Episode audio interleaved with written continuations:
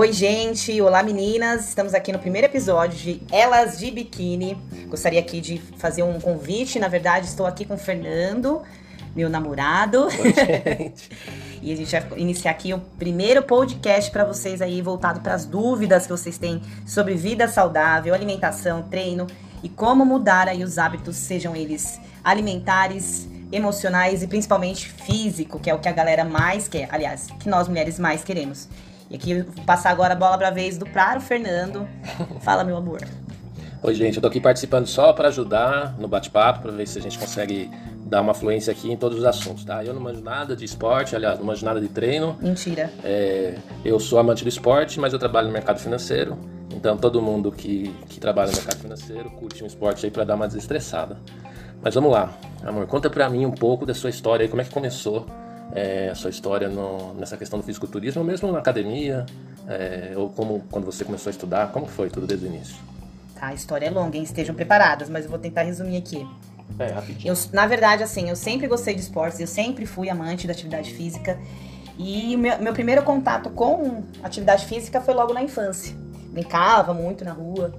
E aí eu tive a oportunidade de conhecer uma equipe, né, na verdade da escola, de participar, uma equipe de vôlei, e aí eu quis levar mais a sério e comecei a participar dessa equipe na, pela cidade mesmo. E logo, acho que depois de dois anos de atividade regular, a gente iniciou, acho que na época eu tinha que, uns 16 anos. Hum. Foi o meu primeiro contato com a musculação, que a gente tinha que fazer os preparos físicos. E aí precisava de mais força, enfim, né? Porque eu, na época eu tinha o quê? Uns 40 quilos. Além de muito baixinha, mas saltava, viu, gente? Não tava morta. Mas você fazia musculação já quando você estava treinando? Na verdade, tinha dois dias que a gente conseguia fazer o preparo físico, mas tudo voltado para o vôlei. Não era algo assim, ah, é, voltado para moldar o corpo em si, mas tudo voltado para esporte. Então a gente fazia muito salto, muito exercício de força e explosão, que era que ajudava a gente para praticar, na verdade, o que disputar campeonato, enfim. Uhum. Então, meu primeiro contato foi aos 16 anos, mas não levava muito a sério, né? Não era algo assim que, putz, agora vou ficar com o shape foda. Não era. Era a intenção tudo voltada para isso. Não tinha nem essa mentalidade que hoje eu tenho de, de conhecer o próprio corpo, de saber o que, que a musculação pode promover ou não. Aí, quando você foi para a faculdade, você é, pensava nisso ou não? Você foi não, fazer na faculdade sem nenhum não, tipo gente, de direcionamento? academia, se eu contar para vocês que a academia caiu como paraquedas para mim. Porque antes de, de entrar na faculdade, eu tava, na verdade, não tinha nenhum emprego. Minha mãe enchia meu saco para começar a trabalhar. Tentei trabalhar em loja de shopping, não deu certo. Nada dava certo, porque na verdade eu não queria abraçar nada. Naquela época eu só queria jogar. e aí surgiu a oportunidade de trabalhar na academia. Mas na recepção, não era nem como estagiária, nada. Porque também não tinha. É, na época não tinha entrado na faculdade ainda. Só que quando eu entrei na, na academia, na recepção, o que, que eu fiz? Lá em meados de 2009, tava bombando na época o Jump. E era coisa que não tinha na cidade ainda, em Franco, né? Franco da Rocha. Na verdade, em lugar nenhum, tava saindo ainda. E aí eu peguei e fiz um curso em São Paulo e fui uma das primeiras pessoas, eu como estagiária fui uma das, das primeiras professoras lá na época a inserir o Power Jump, né? Conhecido como Power Jump. Bombou tanto que eu tinha duas aulas seguidas da outra. Quem lembra aí, quem é da época da UEL vai lembrar.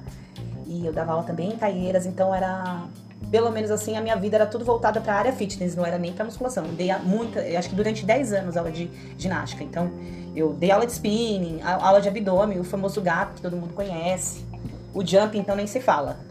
E depois, no, nos meus horários, nos meus horários assim mais tranquilos, que era no período da tarde, eu pegava estágio na musculação. Uhum. Mas você, é, você já dava personal na época ou não? Não, não porque eu era estagiária. Ah. Então, assim, é, quando eu comecei a pegar.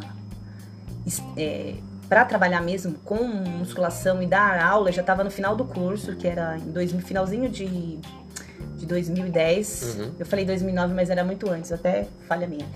E Aí eu comecei a atender alunos, os alunos lá, que tinham um período da tarde mais livre, eu comecei a atender. E foi aí que eu comecei a ganhar experiência. Eu já tinha um, um pouco de bagagem por conta do esporte, né? Uhum. Que já tinha algumas coisas que era para mim eram bem tranquilas. E aí já comecei a desenvolver. Já tinha experiência também com as aulas de localizada, que queira ou não, você também aprende muita coisa. E aí foi. Tá. E aí fala um pouquinho da como foi sua experiência no fisiculturismo, quando você entrou.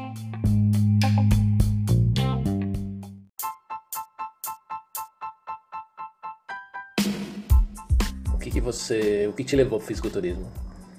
Também foi outra coisa que eu não tinha Eu não tinha pretensão nenhuma, na verdade, né? Hum. Quando. Eu lembro exatamente como foi. É, eu postei uma foto de biquíni no Facebook na época.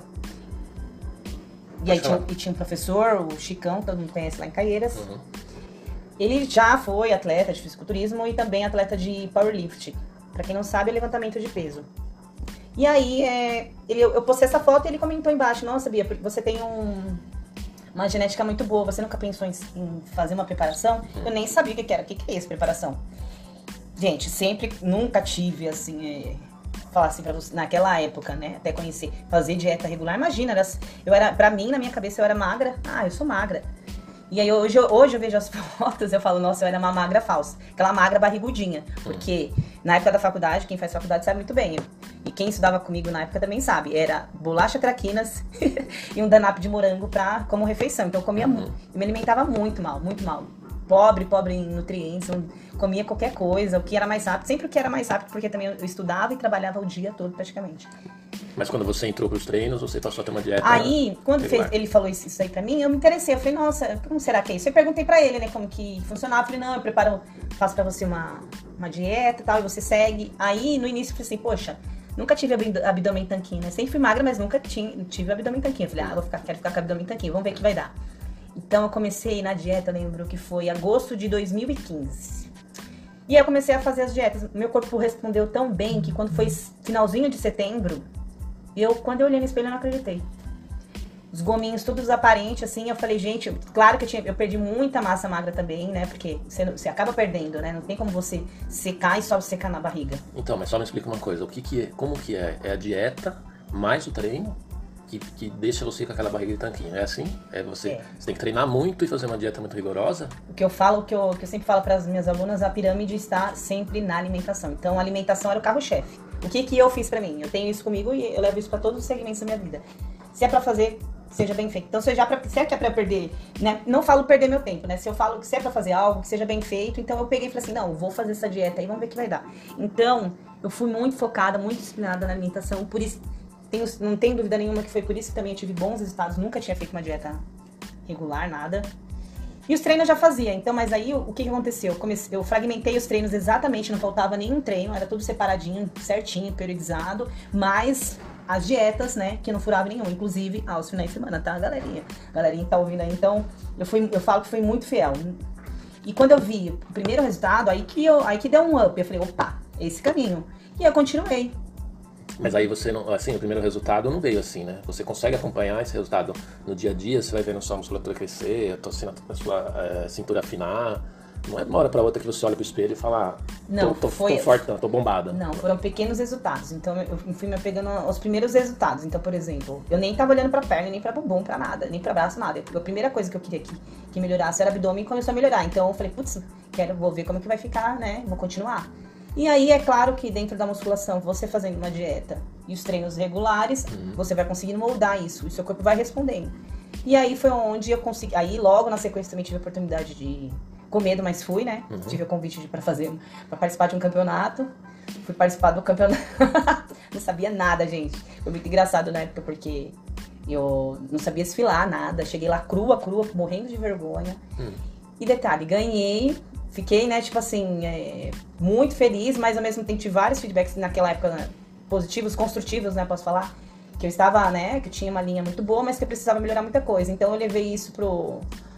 Pra eu tentar melhorar, e foi aí que eu fui crescendo, e cada campeonato que eu fui disputando, eu fui vencendo, fui vencendo, e isso foi me motivando cada vez mais. E esse primeiro campeonato, quando você foi desfilar, a parte lá das poses, que eu sempre acompanho aqui, eu vejo no seu celular, tá, uma, né, uma série de, de poses que você fazia, coisas que estão gravadas aqui. Alguém te ensinou isso? Você foi, foi indo aos pouquinhos? Não, quando. na época, agora tá muito mais fácil, mas na época tinham, eram poucas as meninas que tinham. É, que, que, participavam, da, principalmente da minha categoria, que é o Wellness Fits, Fitness.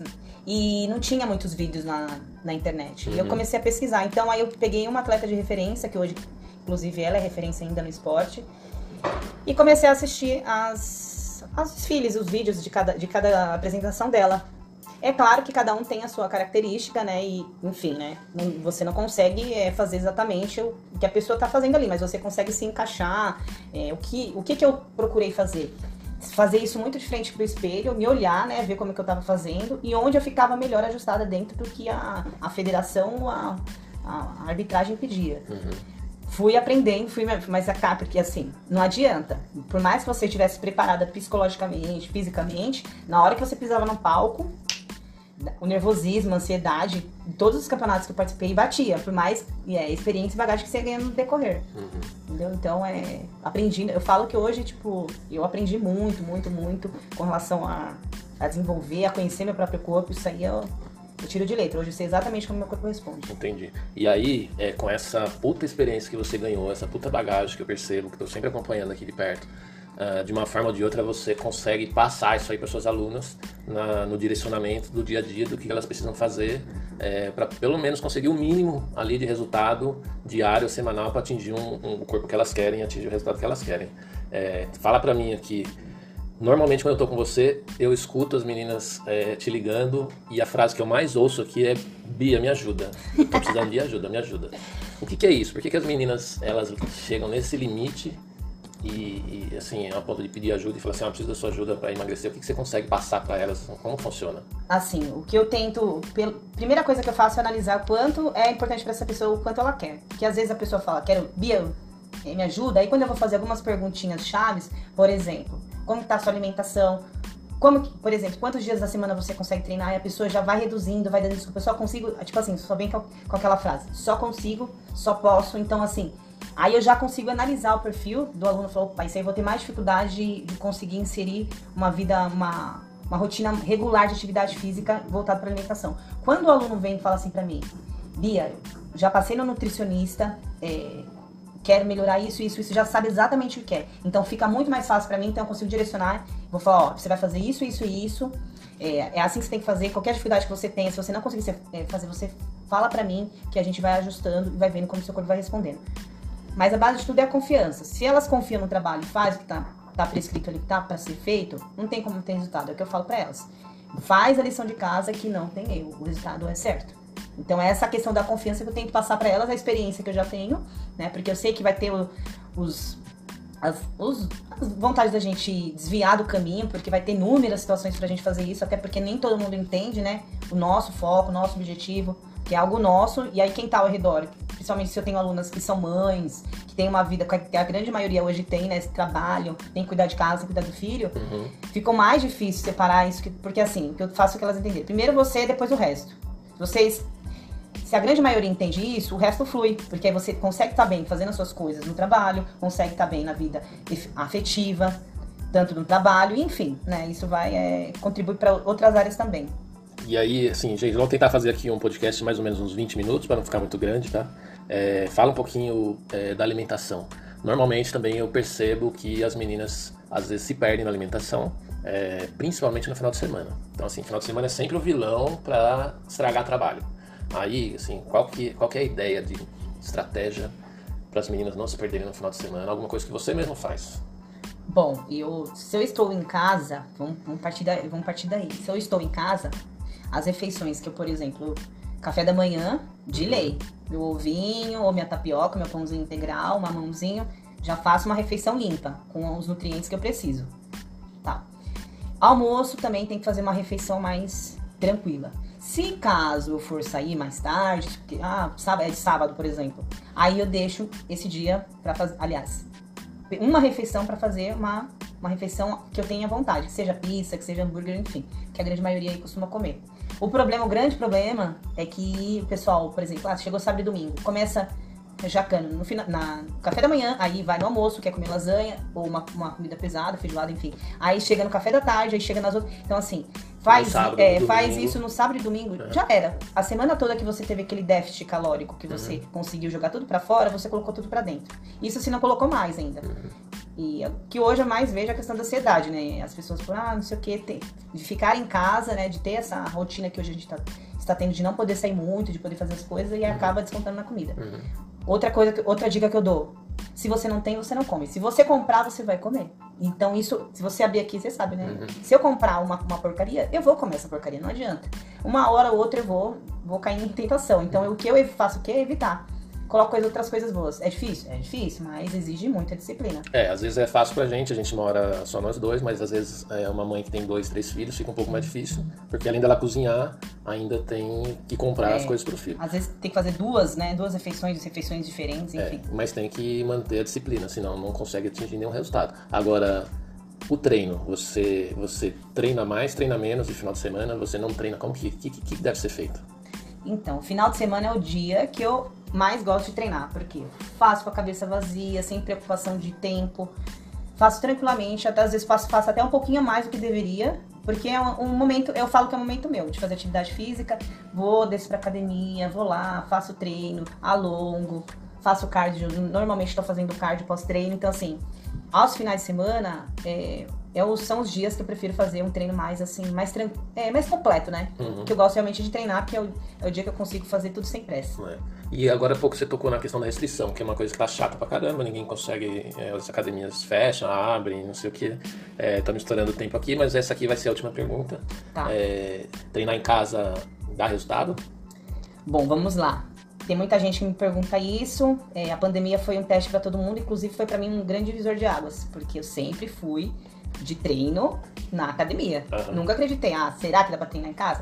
Algumas coisas sim, treinos funcionais e tal. Só que com- quando começou a pandemia, a gente se viu na situação de não poder treinar, eu comecei a fazer os treinos aqui e eu mesmo já con- consegui perceber a diferença.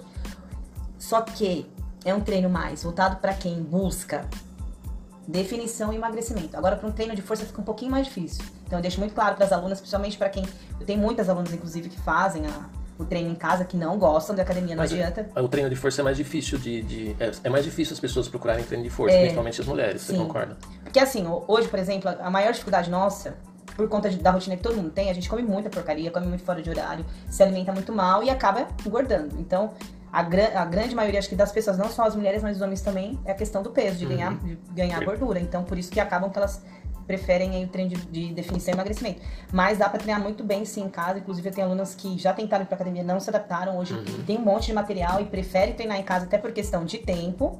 Até porque às vezes acabaram de ser mães ou tem uma rotina muito complicada de tempo e, a- e prefere treinar ali porque fica tudo mais fácil, pelo menos consegue fazer o que tem que ser feito. É, legal, vale a pena então. Sem dúvida. É? Eu, tenho, eu tenho exemplos aí pra mostrar, se vocês quiserem. Só, só, só me chamar, só falar que eu vou falar aqui, ó, essa aluna aqui é só treino em casa. Como eu já mostrei pra vocês aqui no, no meu canal no Instagram. É. Bom, é isso aí, vamos terminar aqui esse podcast. Esse é o primeiro, é o nosso piloto, vamos ver o que, que vai dar. Gente, vocês E gostaram? é Fala aí, isso. depois vocês deem o feedback, tá bom? Eu vou abrir uma caixinha de perguntas lá no meu Instagram, tá Isso bom? aí, gente. Valeu!